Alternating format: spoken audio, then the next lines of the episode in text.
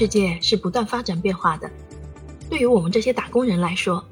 做出怎样的改变，以怎样的形式应对新变化，都决定了我们的发展。那么，我们该如何在工作和生活中变得更加优秀呢？打工人的自我修养是日本生活美学大师松浦弥太郎的全新作品。在这本书中，作者在总结自己工作和生活的基础上，密切联系现代全球化的发展形势，帮助读者找到适合自己的生活方式。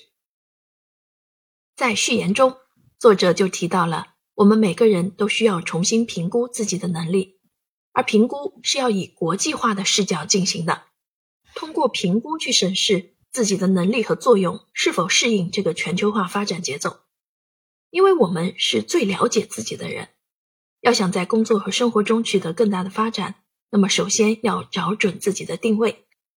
当我们的视野被打开，当我们以一个更广泛的角度去看世界的时候，我们会看到更加开放的自己，也会更容易看清自己的不足，找到前进的方向。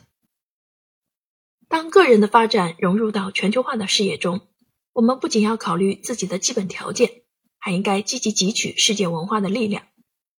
作者在这本书中鼓励大家向美国人学习人际关系的基本原则，学习法国式优雅的生活方式，以及从客家文化中学习一个人应该遵守的规则。这是作者从各国优秀文化中总结出来的闪光点，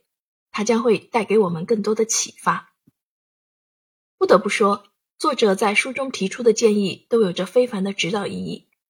比如，他说要带着专业的意识去工作。其实这一条在我们的现实生活中可以找到很多的例子来验证。比如，在竞争中占领了行业龙头地位的某些企业，比如那些我们耳熟能详的业界精英，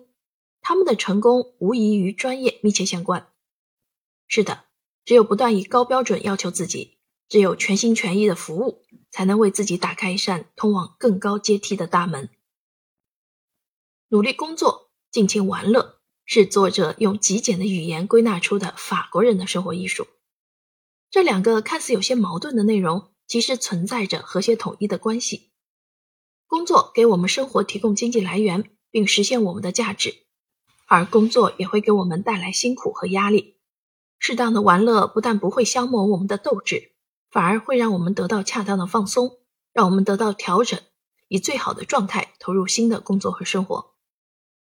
把自己当做方法，把生活本身当做方法，这样的工作修养是我们为适应新变化而归纳出来的生活新方式。让我们将自我的发展与社会的发展紧紧相连，去缔造一个更优秀的自己吧。